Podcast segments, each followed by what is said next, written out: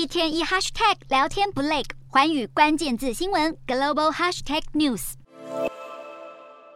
亚信会议的第六次峰会十三号在哈萨克首都揭开序幕。趁着场边会面，俄罗斯总统普丁告诉土耳其总统埃尔段，俄方正考虑要在土耳其开发天然气中心。转供北溪管线的天然气。自从乌俄战争开打，天然气价格就一飞冲天。俄罗斯对欧洲的供气也因为相关制裁和管线外泄等事件一再中断。普丁提出在土耳其建立天然气中心，预料是想以能源作为杠杆，继续对欧洲发挥影响力。北溪管线上个月因为爆炸受损，出现多个漏气点，各国政府持续对此进行调查，但俄罗斯却被排除在外。俄国外交部在十三号表示，已经召见了德国、丹麦和瑞典大使，表达莫斯科当局的疑惑，还宣告如果俄方无法参与调查，就会认定其他国家有所隐瞒，也不会认同调查结果。至于另一条受损的能源管线，也就是连接俄罗斯和德国的德鲁斯巴输油管，根据营运商初步调查，漏油原因应该是意外导致。